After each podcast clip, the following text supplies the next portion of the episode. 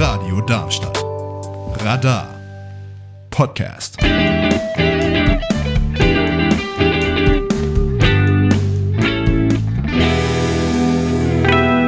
Ihr hört noch immer ganz schön queer auf Radio Darmstadt via UKW 103,4 MHz von Juli bis Dezember per DAB Plus oder im weltweiten Stream unter live.radiodarmstadt.de. Das heutige Thema sind Safe Spaces in der Rhein-Main-Region. Daher freue ich mich, Anne Lind in der Sendung begrüßen zu dürfen. Hallo. Hallo. Sag mal, wer bist du eigentlich? Also ich bin Sozialarbeiterin im queeren Zentrum KUS 41 in Frankfurt und arbeite da mittlerweile auch schon seit fünf Jahren und bin da als Sozialarbeiterin tätig. Du hast es schon erwähnt und erklärt, aber was ist denn genau das KUS 41? Was passiert da? Wie du schon so ein bisschen angeteasert hast, ist das KUS 41 ein Safe Space. Das heißt, wir sind ein queeres Zentrum für Jugendliche und junge Erwachsene zwischen 14 und 27 Jahren. Und unser Schwerpunkt ist sozusagen queere Menschen. Das heißt, zu uns kommen äh, lesbische Jugendliche, transjugendliche, bisexuelle Jugendliche, schwule Jugendliche, non-binary Jugendliche, alle, die sich als queer identifizieren und die haben hier einfach einen Platz, wo sie sich mit anderen austauschen können, wo sie andere treffen können, wo sie ähm, das Gefühl haben, dass sie so angenommen werden, wie sie sind, wo sie sich ausprobieren können. Das ist so im Kern unsere Aufgabe, ganz grob erstmal gesprochen. Und wer steckt dahinter? Hinterkurs 41 unser ähm, Träger ist sozusagen die AIDS-Hilfe Frankfurt. Also das ist unser Arbeitgeber und ja, die trägt das ganze Kurs 41. Die AIDS-Hilfe Frankfurt, ist die dann aber auch gleichermaßen wieder eine ehrenamtliche Einrichtung? Das Kurs 41 ist tatsächlich auch keine ehrenamtliche Einrichtung. Das denken auch viele. Ähm, aber ich bin Hauptamtliche beschäftigt. Und die AIDS-Hilfe, die kommt ja sozusagen aus der ehrenamtlichen Bewegung, das stimmt. Äh, mittlerweile ist die aber auch sehr professionalisiert. Also es gibt einige Projekte, die sind weiterhin in ehrenamtlicher Hand sozusagen oder wird viel von Ehrenamtlichen gestützt.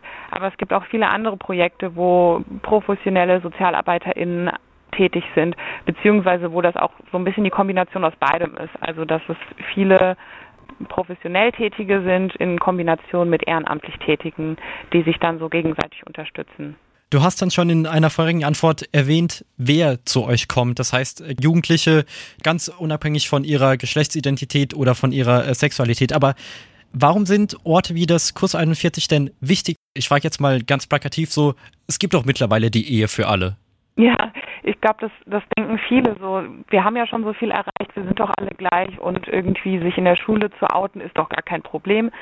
Das ist tatsächlich leider nicht so. Also Viele Jugendliche kommen zu uns, die in der Schule Mobbing erfahren, die ausgegrenzt werden, die Angst haben, das vielleicht ihren Eltern zu sagen, weil die sich schon in anderen Kontexten mal queerfeindlich geäußert haben, bei einem Film beispielsweise, wenn da beispielsweise ein gleichgeschlechtliches Paar dargestellt wird.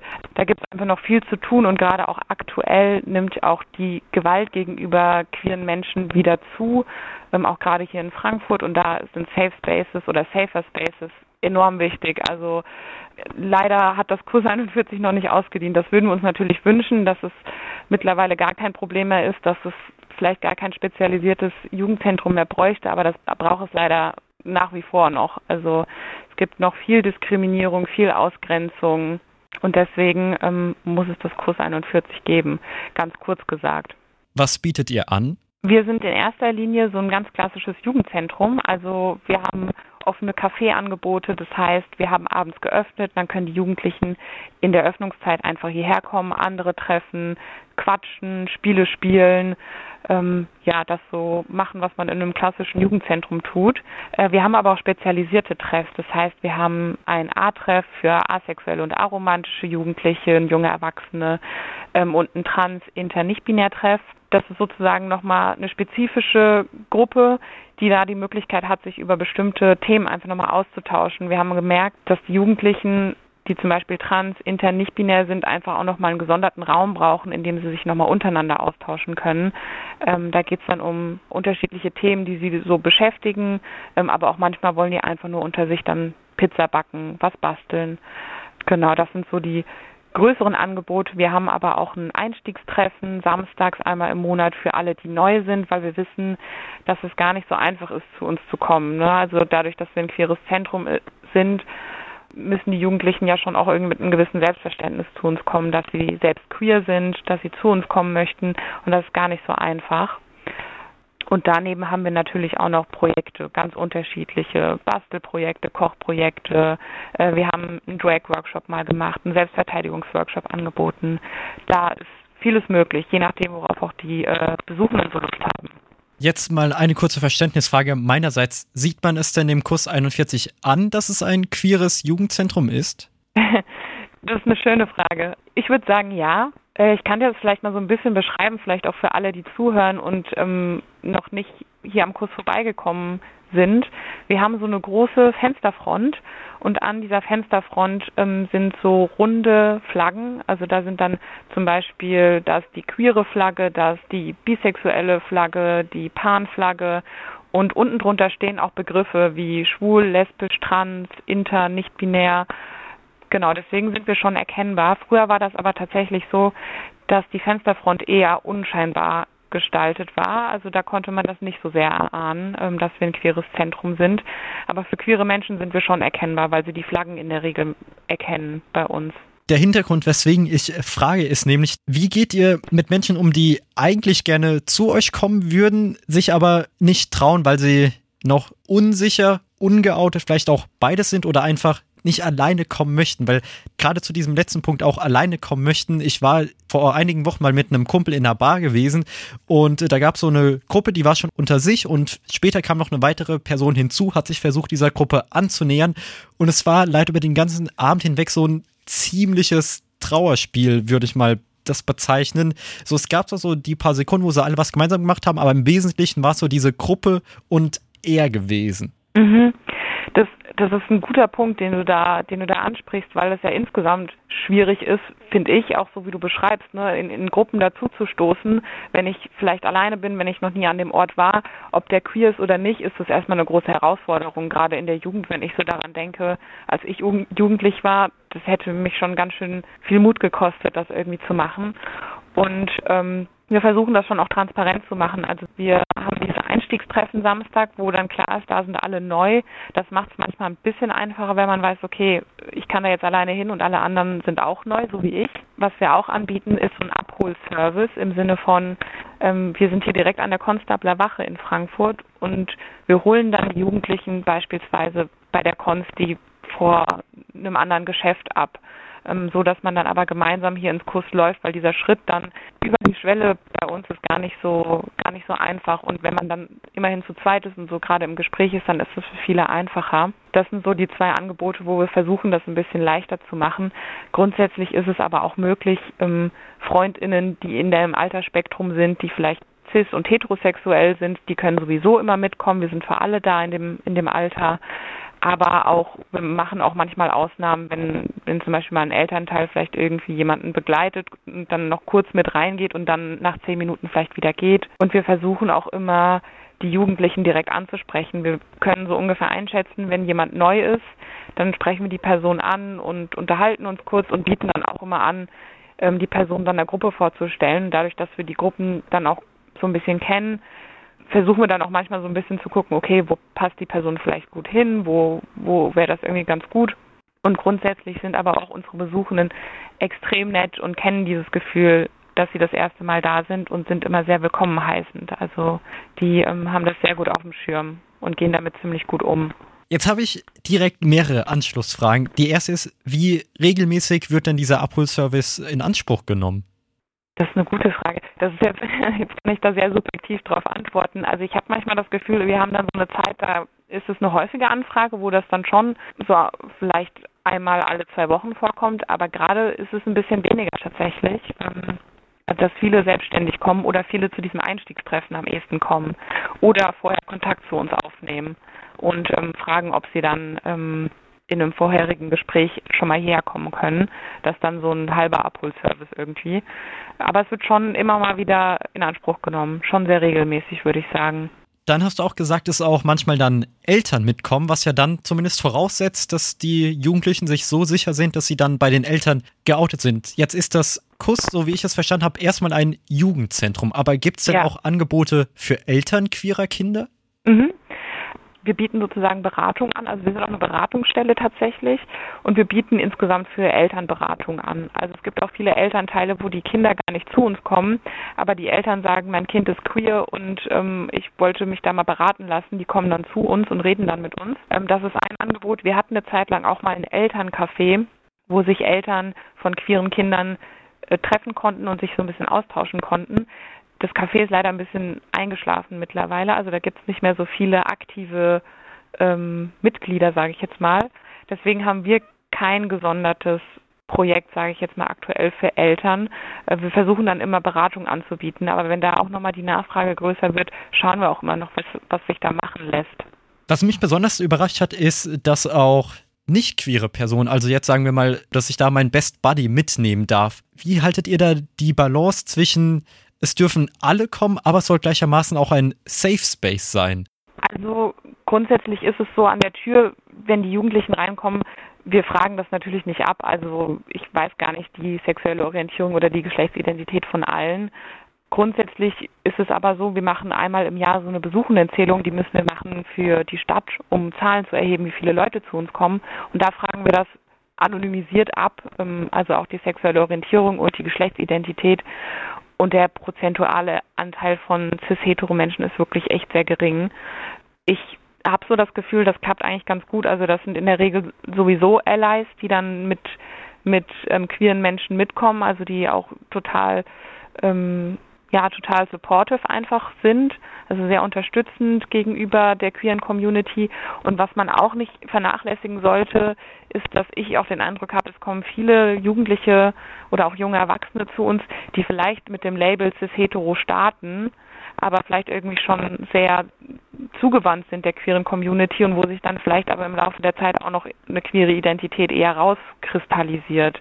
Deswegen finde ich das eigentlich ganz gut, dass das so offen gehalten wird, weil es hier auch die Möglichkeit gibt, ähm, sich einfach irgendwie vielleicht nochmal anders kennenzulernen, was jetzt nicht heißt, dass ähm, alle cis-hetero Menschen bei uns dann queer werden, auf gar keinen Fall. Das habe ich nur auch schon manchmal erlebt, dass ähm, der Schritt hierher zu kommen und zu sagen, ich bin queer noch zu groß war und die eine Zeit lang erstmal unter einem anderen Label hierher gekommen sind, was auch okay ist. Du hast den Begriff Ally eingeworfen. Kannst du den kurz erklären?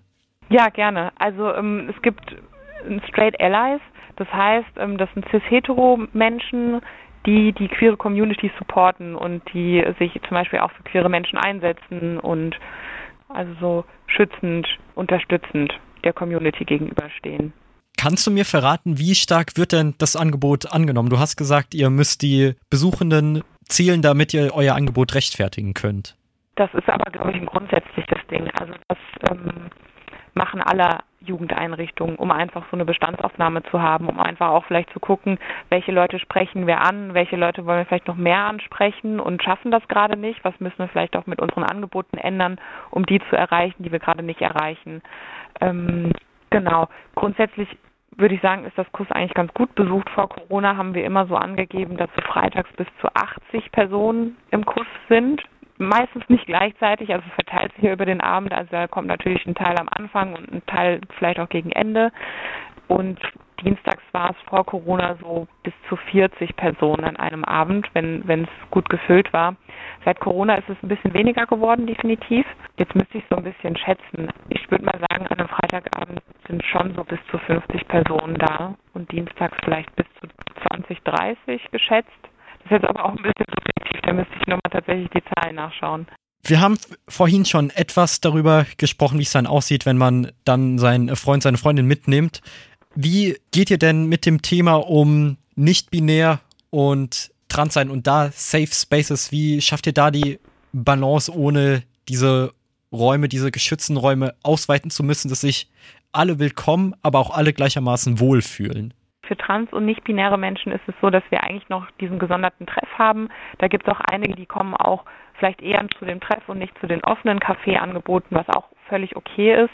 Ähm, wir versuchen dann eher für spezifische Gruppen nochmal extra Gruppenangebote zu schaffen, weil im offenen Café sollen eigentlich erstmal alle kommen können.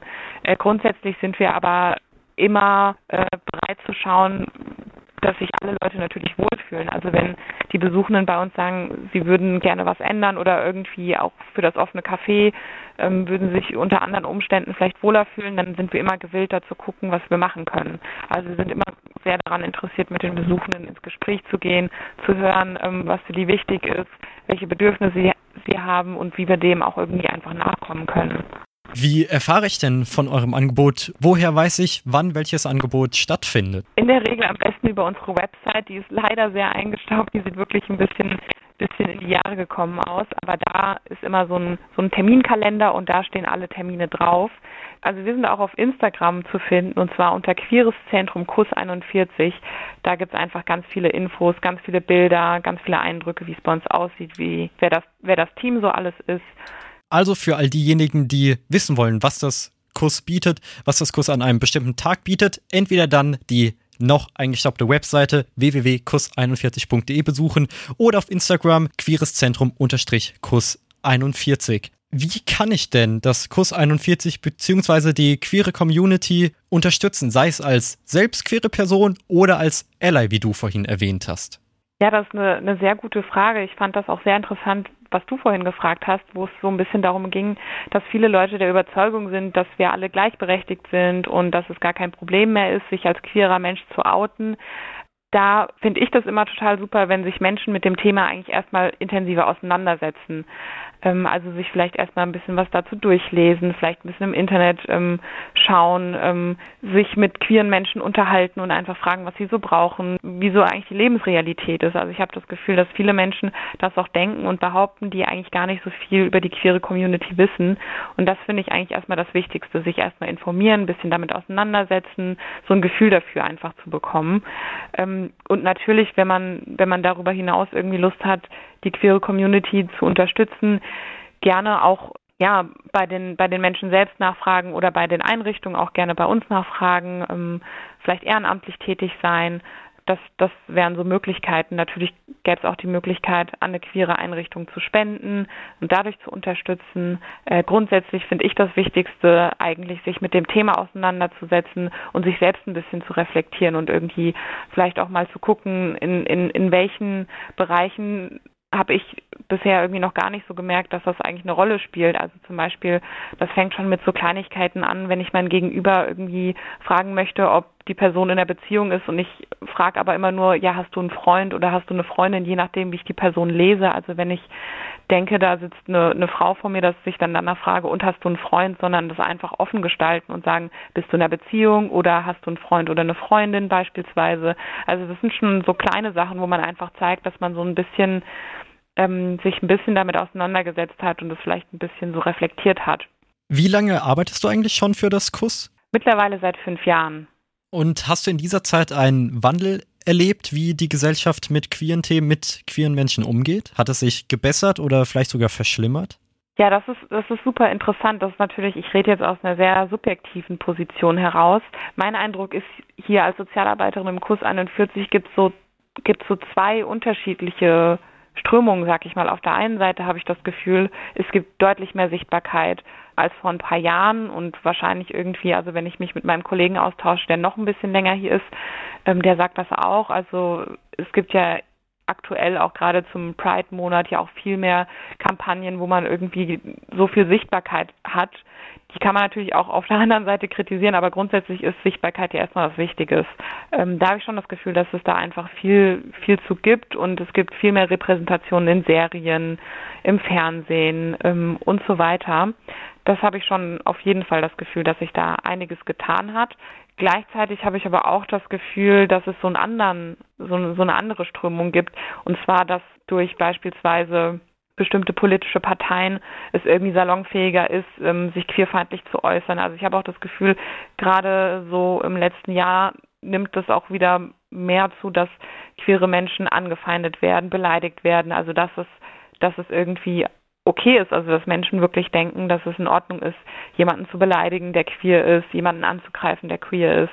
Ähm, das Gefühl habe ich auch tatsächlich. Also es gibt auf der einen Seite mehr Sichtbarkeiten, dann aber auf der anderen Seite auch mehr Gewalt und Auseinandersetzungen. Aber vielleicht dadurch, dass es auch mehr Sichtbarkeit gibt, gibt es dann auch wiederum mehr Angriffe. Ich weiß nicht, ob das jetzt so, so plausibel ist, aber dass es so, so beides gibt aktuell, ist mein Eindruck. Denkst du, dass das eher eine Frage der Generation ist oder eher des Milieus? Beides würde ich denken. Also ich glaube ähm, auf jeden Fall, die, die, die nachfolgende Generation sind unglaublich schnell, haben eine unglaublich gute Auffassungsgabe, ist so mein Eindruck. Also die wissen so gut Bescheid, wahrscheinlich auch durch Social Media. Also das, wenn ich jetzt an meine Jugend denke, ähm, gab es Social Media einfach noch nicht. Dadurch gibt es natürlich auch die große Chance und Möglichkeit, dass man viel besser, viel schneller aufklären kann, also für eine breite Masse. Ähm, da habe ich das Gefühl, die sind unglaublich fix und, und gut ähm, informiert. Und gleichzeitig ist es natürlich auch eine Frage von, von dem Milieu oder von, von den, ich sag mal, von, von den Blasen, in denen man sich bewegt. Also es macht natürlich auch irgendwie für mich jetzt gefühlt zum Beispiel auch einen großen Unterschied, bin ich hier in Frankfurt unterwegs oder fahre ich irgendwie zu meinen Eltern aufs Dorf, das ist schon auch nochmal eine ganz andere Welt und auch ein ganz anderer Umgang mit, mit queeren Identitäten, wenn ich ehrlich bin. Also da spielen natürlich mehrere Faktoren eine Rolle. Sagt Anne Lind vom Queeren Jugendzentrum Kurs 41 in Frankfurt nahe der Konstablerwache. Vielen Dank für deine Zeit. Dankeschön.